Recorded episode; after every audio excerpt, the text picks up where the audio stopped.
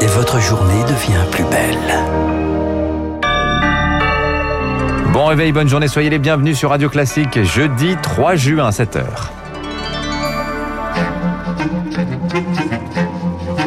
– 6h30, 9h, la matinale de Radio Classique avec Dimitri Pavlenko. Et à la une ce matin, SAMU, pompiers, police, les numéros d'urgence rétablis. Ce matin, une panne massive chez Orange a fortement perturbé le réseau hier soir. Il reste sous surveillance ce matin.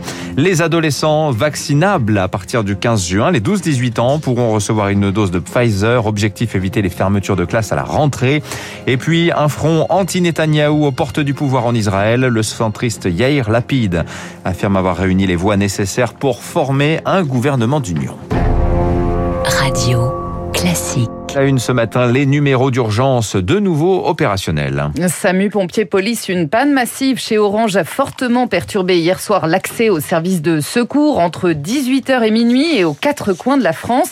Mais bonne nouvelle ce matin, Augustin Lefebvre, l'opérateur annonce que le réseau est rétabli. Oui, rétabli, mais la surveillance continue car euh, des perturbations peuvent persister de manière marginale et aléatoire, selon Orange, par exemple dans, dans le Var ou les, ou les Bouches du Rhône.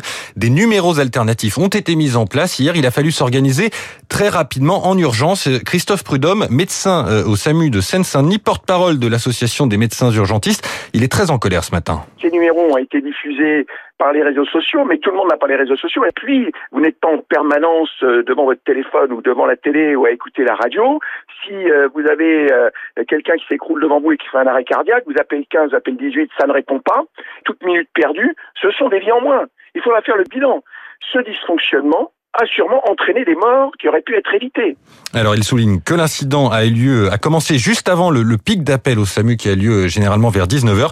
Il appelle les citoyens à porter plainte. Il estime que le gouvernement est responsable de ne pas avoir prévu euh, de façon pour de, de, de numéro d'urgence alternatif euh, correct pour gérer cette situation. Et une panne qui a obligé d'ailleurs Gérald Darmanin à revenir d'urgence à Paris dans la nuit. Il était en déplacement avec Jean Castex en Tunisie. Le ministre de l'Intérieur préside ce matin une réunion de crise avec les préfets. Il, il, euh, il tiendra une conférence de presse ensuite à 8 heures. Sur le front du Covid, la décrue se confirme à l'hôpital. 2754 lits de réanimation sont désormais occupés, mais la vigilance reste de mise en Nouvelle-Aquitaine et en Occitanie avec des hausses par parfois sensible de la circulation du virus. La vaccination s'élargit aux 12-18 ans à partir du 15 juin. Emmanuel Macron l'a annoncé en personne hier dans le Lot. Ils seront vaccinés avec le produit de Pfizer et BioNTech sur la base du volontariat avec l'accord des parents, a précisé un peu plus tard sur TF1 le ministre de la Santé Olivier Véran. Un vrai coup d'accélérateur, Rémi Pister.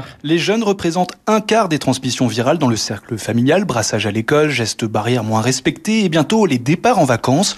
Vaccinés en juin, cette tranche d'âge, c'est s'assurer de maîtriser le taux d'incidence, selon l'infectiologue Jérôme Larcher. Ils font partie de ceux qui sont en contact avec pas mal de leurs camarades, avec leurs parents, avec leurs grands-parents. Donc, même s'ils n'ont pas des formes graves, ils restent quand même pendant un certain nombre de jours euh, infectants. L'efficacité vaccinale à l'échelle populationnelle n'a de sens que si une majorité de la population est vaccinée. Et euh, l'élément euh, supplémentaire, c'est qu'on sait qu'il y a également des formes prolongées de Covid qu'on peut appeler Covid long, également chez des enfants. Avec l'ouverture du vaccin aux 12-18 ans, le but c'est d'atteindre l'immunité collective cet automne et empêcher une possible quatrième vague, d'autant que les jeunes représentent un réservoir idéal pour les variants. Leur charge virale et l'absence de symptômes permettent au virus de muter, explique la virologue Christine Rousio. Ces variants vont infecter les non-vaccinés. C'est vraiment le risque parce qu'on sait maintenant euh, à quel point euh, ce virus est capable d'échapper aux pressions immunitaires et, euh, et de sélectionner des variants par ces questions d'immunité collective insuffisante. 6 millions de jeunes ont déjà été vaccinés aux États-Unis et au Canada avec très peu d'effets secondaires apportés et sans aucune gravité. L'Allemagne, elle, va débuter sa campagne chez les jeunes la semaine prochaine. Emmanuel Macron qui se félicite par ailleurs qu'un adulte sur deux ait reçu au moins une dose. Alors pourra-t-on bientôt se passer du masque? Cela se fera de manière différenciée sur le territoire, précise le président. Dans les Bouches du Rhône, il n'est déjà plus obligatoire depuis hier sur les plages, dans les parcs, les jardins, les espaces naturels. Emmanuel Macron conseille par ailleurs aux Français de réserver leurs vacances en France cet été. À noter que si vous voulez vous faire vacciner avant de partir, vous pourrez décaler votre deuxième dose entre 6 et 8 semaines après la première, à condition de le faire dans le même centre. Le chef de l'État toujours dans le Lot. Aujourd'hui, il déjeune à Martel ce midi avec des habitants. Direction ensuite Cahors à la rencontre des élus du département. Le Covid toujours. Les ministres de la Santé du G7 se retrouvent à Londres aujourd'hui au menu. La question du partage des vaccins avec les pays pauvres, question éminemment sensible. Les États-Unis, la voix de Joe Biden, devraient annoncer aujourd'hui un don de 80 millions de doses au système COVAX. En Israël, est-ce la fin du règne de Benjamin Netanyahou Ses adversaires, en tout cas, sont parvenus hier soir à conclure in extremis un accord pour former un gouvernement. À la manœuvre, le centriste Yair Lapid, c'est lui qui a été l'architecte de ce qu'il appelle cette coalition de changement, Charles Bonner. Oui, une annonce faite in extremis car les partis avaient jusqu'à 23h59 pour s'entendre et signifier au président une entente, chose faite à 23h25. Une photo diffusée dans la foulée. Autour de la table, Yair Lapid, donc entouré du chef de la droite radicale Naftali Bennett et de Mansour Abad, le leader de la formation RAM, parti islamiste issu des frères musulmans. Une coalition XXL, 8 partis, deux de gauche, deux du centre, trois de droite et donc un arabe.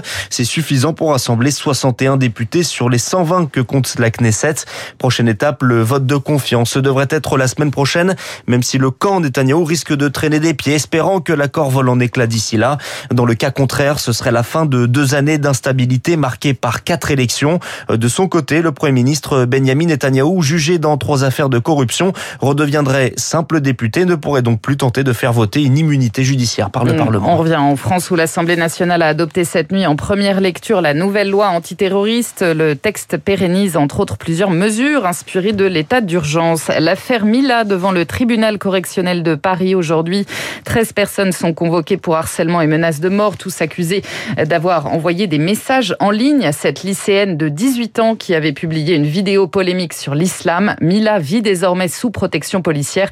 Elle sera bien présente au tribunal cet après-midi. Et puis la pression monte pour les élèves de terminale. Car le grand oral, c'est dans un peu plus de deux semaines, une épreuve d'éloquence d'une vingtaine de minutes, totalement inédite, préparée pour la première fois sous pandémie.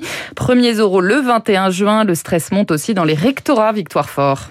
Pour ce grand jour, l'élève va se rendre dans un établissement de son académie, mais quand précisément? Bruno Bobkiewicz est proviseur secrétaire général du SNP2N UNSA. À ce stade, dans un certain nombre d'académies, les élèves n'ont pas reçu leur convocation. On est à deux semaines, donc il y, y a urgence à accélérer sur ce point. Même problème du côté du jury, tous n'ont pas de convocation. Car pour les rectorats, c'est une sacrée logistique. Le jury doit être composé d'au moins un enseignant de l'une des spécialités de l'élève. C'est-à-dire qu'il y a une estimation à faire en amont. Il y aura certainement beaucoup plus de professeurs convoqués que de besoins. Casse-tête en vue lorsque l'on sait que les profs de lettres sont aussi mobilisés sur les oraux de français des premières, ceux de philo, en train de corriger l'épreuve écrite du 17 juin. Ce grand oral est aussi une première pour les enseignants et les consignes ne sont pas toujours claires. Olivier Gomez va évaluer l'épreuve. Le contenu réel de la présentation, je pense qu'on va le découvrir et ça sera un peu la surprise. Je m'interroge un petit peu sur ma capacité en tant que prof d'histoire géo à évaluer un lycéen qui passerait sur un sujet de physique très spécialisé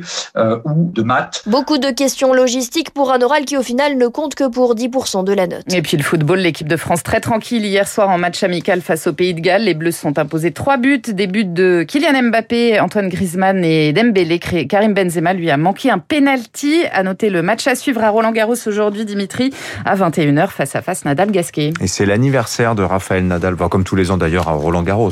Ça lui porte peut-être chance. Merci Lucille Bréau. Vous revenez tout à l'heure à 8h. Dans un instant, le rappel des titres de l'économie.